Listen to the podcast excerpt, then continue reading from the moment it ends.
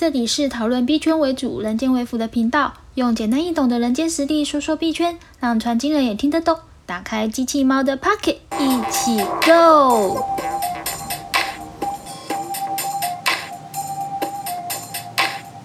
嗨，大家好，我是机器猫，欢迎回到我频道。今天想跟大家来聊聊的是，怎么样去辨识市场。他现在处于什么样的阶段？那我今天怎么会突然想要分享这一个话题？是因为说，其实也是跟我们台湾最近的一些时事有些关联啦。呃，上个礼拜吧，呃，我有个朋友他就问我说，他看到了这个媒体上在讲说，国安基金准备要开会，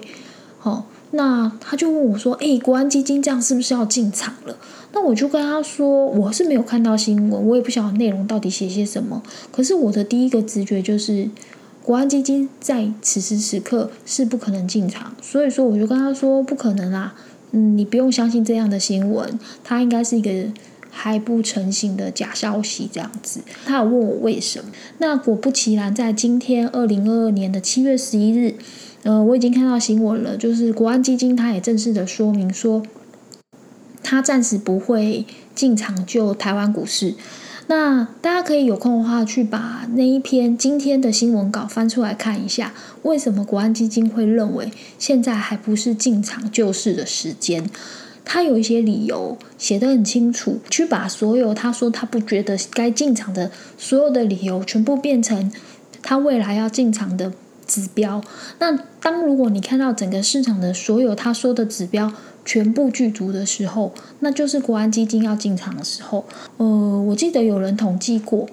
每一次国安基金进场都有成功的救市之外，而且国安基金每一次出场都是。赚的饱饱的，就是都会赚钱，所以我觉得国安基金的操盘手其实是还蛮厉害的，就是他们不辱使命，而且越赚越多。那他们到底靠的是什么呢？他们靠的就是一些指标的判断。所谓的指标判断，并不是技术分析的指标判断，他们是有依据到整个市场比较宏观的一些呃经济面啊、政策面啊、货币面啊，还有很多的数据。去判断跟分析出总体经济的状况，再加上他们有所谓的政治使命嘛。我记得国安基金进场的这么多次，真的都没有一次是赔钱的，只是有赚多跟赚少这样子啦。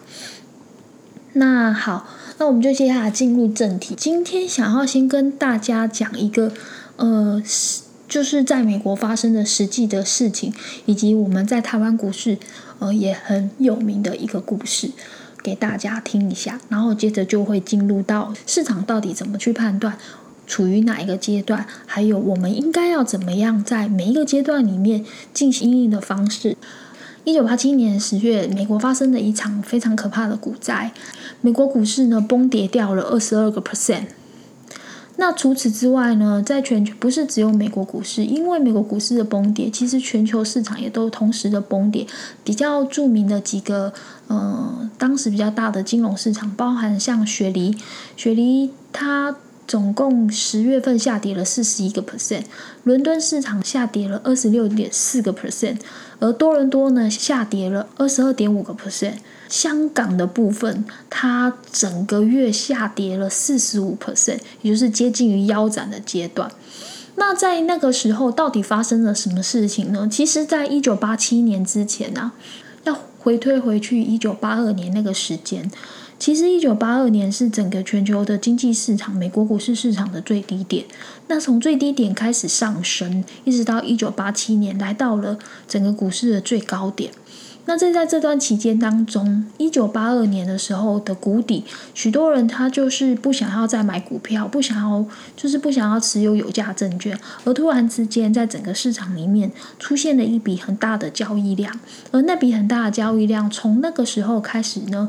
带动了整个股市，美国的股市。那同时呢，也是因为 Q E 的关系嘛，因为当时美国为了救市，所以说也发行了 Q E 的动作。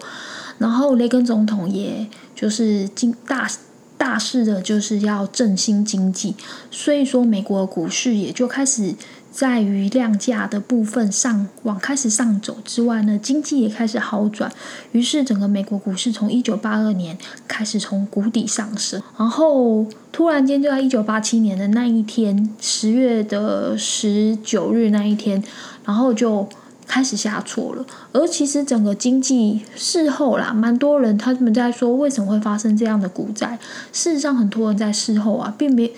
都没有办法检讨出那一天为什么会发生引发股灾，因为整个经济并没有任何问题，也没有任何的利空的消息。那可是其实，在这样的下跌看不出任何原因的状况之下。当时其实蛮多人怀疑是羊群理论，或者是市场新失灵啊，或者是经济失衡所引发的股灾。可是其实，在当时啊，是这样子的，就是嗯，一九八七年那个时候，其实华尔街已经开始流行所使用所谓的城市交易了。那城市交易它有一个说法，就是说，如果说呃，应该这样讲好了，其实城市交易它是可以先设定好，就是。止盈跟止损嘛，那当有一批的交易量，他们来到了止盈点的时候，他们就会把，他们就会自动产生自动单，机器人单就把它的呃获利仓位就砍掉了。那当它一砍掉的时候，如果价格就是量太大的话，是不是通常价就会滑下来，就会稍微做到滑价动作？一旦滑价的时候，第二批。不论它是止盈或止损的单，它就会被处罚。接下来是第三批、第四批，因为这样的原因，那时候就有些人猜是因为城市交易所造成的股灾。也许你们觉得这样的故事遥不可及，可是其实，在台湾的就二零一八年的零二零六事件，如果你们你们也可以去查看零二零六事件是怎么是怎么发生，它其实是发生在选择权。那当年那个时候，其实我已经在做股票交易，而且我也在做权证跟期权的交易。那那一天呢，它其实蛮惨的，在早上八点四十五分，期货开盘之后，真的是不知道是哪一只胖手指，它它敲错价格了，然后让整个价格瞬间涨停，然后又瞬间跌停，真的蛮惨的。因为它那个瞬间涨停的动作，让非常多的城市交易机器人单瞬间止盈。那一旦止盈砍单之后呢，结果就发生了所谓的，呃，就无差别的大屠杀吧，只能这样说，就是选择权的大屠杀上去，然后就砍单，啪啪啪啪砍，然后因为一直砍嘛，滑价，然后就会有不论是止盈或止损的单就会全部一起出现，然后就很快很快的时间跌停，所以在那样子一个一个很短暂的这个零二零六大大屠杀事件里面。好像蛮多人赔钱，而且赔得很严重。我只能说那一次的事件真的很惨。那那一天早上，我非常印象深刻，就是八点四十五分一开盘，我跟我朋友们全部看到了那个单，就是突然间涨停。你知道期权很少会有涨停这样的事情，我们看到的时候其实傻眼，就是怎么会怎么会涨停，然后又怎么突然间又跌停，然后接着就好像是宕机了。然后我们其实吓傻，我们真的吓傻，就觉得呃，真的说不出来该怎么办，就是呃这样子。那我有些朋友是交易员，他们那一天也是写了蛮蛮多报告，因为很多人断头。好，那故事讲到这边，那。我们做一个小小的总结，就是整个行情啊，就是等于资金加上心里面，也就是这样的一个概念。不论是在全世界大部分的股市啊、债市啊、黄金或能源，还有房市这些领域，其实八九不离十，就是当你的资金是等于货币供给的时候，而在这个短时间内。大部分投资标的的供给量在没有变化的情况下，只要市场上面的钱变多了，而标的是固定的话呢，通常就是就会水涨船高嘛，因为钱多了，呃，东西还是这么就是这么多，也就是所谓的供给量是不变的，可是你的资金是变多的，那这时候你的价格就会往上移。再另外一个暴涨之后，通常会有暴跌，只是说暴涨与暴跌之间，应该说他们就是一个。一起的兄弟党。那至于暴涨与暴跌到底是怎么样去，什么时间暴涨，什么时间暴跌，我觉得这就是一个呃比较值得大家来探讨的一个话题。也就是，其实二加二我不知道大家有没有听过一个名言，就是“二加二等于五减一”。这句话，这句话其实就是在说，故事不论在任何一个面下面，都就是你会发现，不知道大家做股票或是做任何的金融交易，你会发现说，哇，这个要涨的时候啊，就是整个市场都是利多消息。全部都是很正面的，可是等到涨到过头要崩跌的时候啊，要修修正到合理价格的时候，哇，这市场上就好像突然间所有看衰、所有不好的消息就会万箭齐发，然后通通跑出来，也不知道为什么，嗯，为什么？市场好的时候，就是所有的消息都是好的；而市场差的时候啊，你知道，就是所有的消息都是差到不行。你有没有说会不会觉得也蛮奇怪？其实我自己看了那么多年的整个投资交易的市场，我觉得这是一个蛮妙的状态，就是祸不单行，所有的坏事都会同时聚集起来。好，那所以呢，我们要怎么样去正确的去判断市场是过度的买进还是过度的卖出，就是所谓的买超或是卖超这样的一个状况。那我觉得就是可以跟大家分享一下，呃，有一个理论叫做科斯托兰尼的鸡蛋理论。那它就是这个鸡蛋理论，它是你就把整个整个呃，你就把一个市场，比如说台股或是美股，总之一个市场。他就把它当成他的一个经济循环，是一个鸡蛋的样子。科斯托兰尼他有说到说，在证券交易的市场里面啊，呃，每一次的行情的大涨跟下跌啊，他会把它分成三个阶段去组合，一个是修正阶段，一个是调整或是相随的阶段。第三个阶段就是所谓的过热的阶段，而在涨跌不同的发展时期里面呢，其实这些阶段是会可以交互运用、交互转换的，这样理解吗？那么他又在把上涨跟下跌的阶段又各自切开来，把上涨分为 A one、A two、A 三，下跌呢分为 B one、B two、B 三，这样三个重点，六个阶段，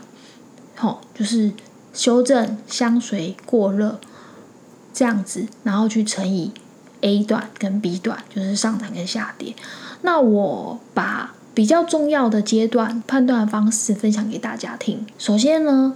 刚刚有讲到消息面嘛，如果说出现不好的消息，就是利空消息的时候，可是这个市场没有下跌，就是所谓的市场并没有出现超卖的话，就是出现。首先呢，我们可以用消息面来看，就是如果说当你听到有很多不好的消息出现的时候，可是市场是没有继续往下跌的，那么我可以告诉你们，这个时候应该就是所谓的市场出现了超卖，行情已经接近于底部的状态。怎么怎么样说？就是说，比如说，呃，如果你听到假设啦，台积电就是又有什么新的。很糟糕的消息出现了，可是你就去看市场，哎，怎么怎么这么坏的消息却没有跌停呢？或是没有很大幅度的价格修正呢？这时候啊，其实往往就代表市场已经出现了超卖。所谓超卖的意思，就是说这些原本可能会浮动的筹码，就是已经被掌握在特定的某些人手中，他们并不愿意卖出他的股票。所以说，即使有再差的消息出来，他们都不会动摇，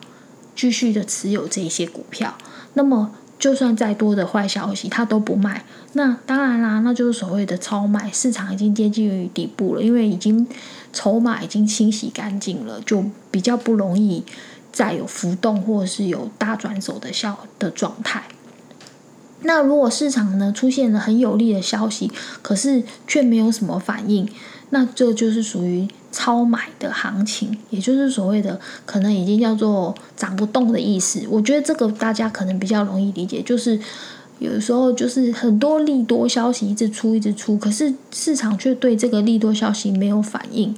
就是人家说涨不动。这是在市场消息面的利多与利空的时候，你们可以判断的方式。第二个就是。如果说就是成交量部分，如果说当你整个市场在下跌的时候啊，在整个下跌的时候，交易量很大，而且呢，这所谓的交易量很大的话，我觉得这个就是大家最常说的所谓的换手量这样的一个状态。那如果说当你整个成交量在增加，可是不知道为什么股市这个这一档股票还是继续下跌的时候，还是一直继续下跌，那么嗯，我们会认为，而且是跌到不合理的状态的话，我们会认为说这是属于一种恐慌性的卖盘。那在通常啦，恐慌性的卖盘就代表了一件事，就是真的真的已经到达了拐点，就是准备要上涨的时候。呃，我看过蛮多次，蛮多种股票，他们往往都在。一次非常深狠、凶狠的暴跌之后，就形成了拐点，然后从此之后就开始往上涨。例如像今年年初的俄乌战争，俄罗斯的股市也是一样。它大概在俄乌战争开始之后，它有稍，他们有股市有停止交易。那等到停止交易一开结束后再开盘，呃，俄罗斯的股市好像就继续跌了一个月吧。然后突然间就 V 型大反转，然后就又再涨回来了。所以说，呃，我觉得通常股市要拐点之前，就是会有一次恐慌性的卖盘。那我们就 refer 到这个币圈的状态好了。其实币圈你有看到恐慌性的卖盘吗？嗯，好像就除了 Luna 那一次嘛，然后再来就是三箭资本。可是其实。真正的回调也没有真的大到恐慌，对吧？所以最近这几天有一些呃分析的报告，像那个 Michael Strategy 就是维测是不是？然后 SBF 还有很多各式各样的大佬，他们都已经开始纷纷的在嗯，就比特币或是币圈是否落底这样的一个议题。在发表他们的论述，那你们也可以去看一下。那我个人是觉得可以再观察一下，因为，嗯，我觉得还没有很恐慌。对，因为为什么叫做还没有很恐慌？因为现在你每天看都还是有很多资金在进出币圈嘛，然后在少损。在吃豆腐嘛，对不对？就代表了，嗯，人们还不够恐慌。如果真的够恐慌的话，这些钱进来是扫不到损的，它会自己卡住。那它每一次进来都还能扫得到损，我只能说币圈还没死，就是币圈还没有真的到生熊，还没有，好吗？然后再来就是刚刚讲到成交量增加。那行情继续下跌，就有可能进入下一次市场的呃起涨点嘛。那第二个就是，当成交量如果还小，而且指数还继续下跌，那就表示市场的前景看绿。那我刚刚跟大家分享的，是不是就比较像这一个呢？就是成交量很小，可是指数还是一直在下跌，币圈其实就是整条趋势都还是往下，这代表就是币圈其实还没有到底，可能还会继续往下走。好，然后呢，再来分享另外一个，就是成交量如果越来越大的话，而股市不断的就是这这个金融市场还继续往上的话呢，这个前景也是堪虑的。怎么说？就是所谓的那个过热，就是 overheat 的状态。所以，像我自己会觉得，如果说有那种，就是人家。人家俗称的“邪恶第五波”，其实往往就是这个时候，就是量突然间每天都滚，一直滚一倍两倍的，一直滚上去，一直滚上去，然后价格一直上去。其实如果说你是在做台股的话，你可以从一个指标去看到底过热了没，就是所谓的当冲量。当如果当冲就是所谓的这个某一档呃标的，它每天的量都很大，可是呢，它的呃，这什么周转率是不是就是很高？可能比如高达百分之七十，或是百分之八十，这种你一定要很小心。这代表的实际上很多人都是进去又出来，出来再进去，进去再出来。高达百分之八十的人，他并不是真的持有这一档股票，所以通常这就是代表着前途看绿的原因。那么再来就是成交量如果变小，而指数还是继续看涨，那你就要觉得很高兴，就是说，诶，这个这个股市啊，或者这个标的啊，它已经筹码很稳定，而且呢，也没有要打算做转移给散户的动作。那这样的时候啊，就是所谓的嗯吸售吧，这种叫吸售。那这种的话是比较好的，就是所谓的量缩价涨。嗯，这是通常很多人都会觉得在这个时候想要敲进。不过是我的话，我比较不会，因为我会再观察一阵子。因为有时候就是嗯，因为这样讲好了，当你整个市场流动性不用很高的时候啊，一点点的价。一点点的量都能够足够把价格哄抬上来。那在这种情况下，我通常会比较保持怀疑的角度看啊，因为也不想被骗炮嘛，对不对？像最近币圈就是这样，成交量很小啊，才一点点就可以把整个币圈的价格拉上来。然后呢，拉上来之后，它就又出去了，拉上来就又再往下扫。对啊，这就很标准，就是骗炮的。所以我通常不会在这个时候轻易的做任何的嗯改变趋势的做法。所谓改变趋势的做法，就是比如说这整个大趋势是跌的，那么我绝对不会轻易相信你拉的这一次价格就是表示转多，我不会有这种想法的。我会继续维持看空的状态，除非它到达某一个压力区突破以后，那我就会认为它可能是转多。再来就是，嗯，我觉得有一个很重要、很重要的，就是刚刚前面讲的量啊、价，如果你都不会看，你会看消息面的话，还有一个很重要的，呃，可以判断市场的指标，就是所谓的气氛。所谓的气氛，就是，嗯，我记得我好像在前面也有讲过，就是当如果牛市在第三段结束之前啊。会有一群很悲观的人，他会转入为乐观的行列。所谓这个意思，就是说前年的时候一样，就是有很多很多的股市小白，就是他们突然间疯狂的呃到证券交易所去开证券户，然后每天就是会出现很多少年股神，说自己赚了多少钱。这种时候就是。不论是小白，或者是隔壁的阿妈，或者是路边的，反正你从来都看衰市场的那些人，突然间跟你说：“哇，台股好好赚，哇，币圈好好赚，哇，GameFi 好好赚。”这种时候，你一定要倒吸一口气，默默的赶快把你手上持有的这些资产们赶快卖掉，进行避险。这是真的，屡试不爽，在我这么。多次的交易经验里面，真的屡试不爽的状态。所以呢，如果你不会看新闻去判断里面字里行间所透露出来的消息，如果你也不会看成交量，如果你不会看这些技术指标，那你就是抬起头来看看你身边四周的所有的人。哪一个人是最保守的？哪些人是最保守的？他却在这时候告诉你：“哇，币圈好好赚，哇，台股很好赚。”我跟你说，那绝对是明灯，你一定要赶快离开这个市场。好，那我希望今天的分享对大家是有帮助的。那也欢迎大家留呃留言给我，然后留下你的名字，那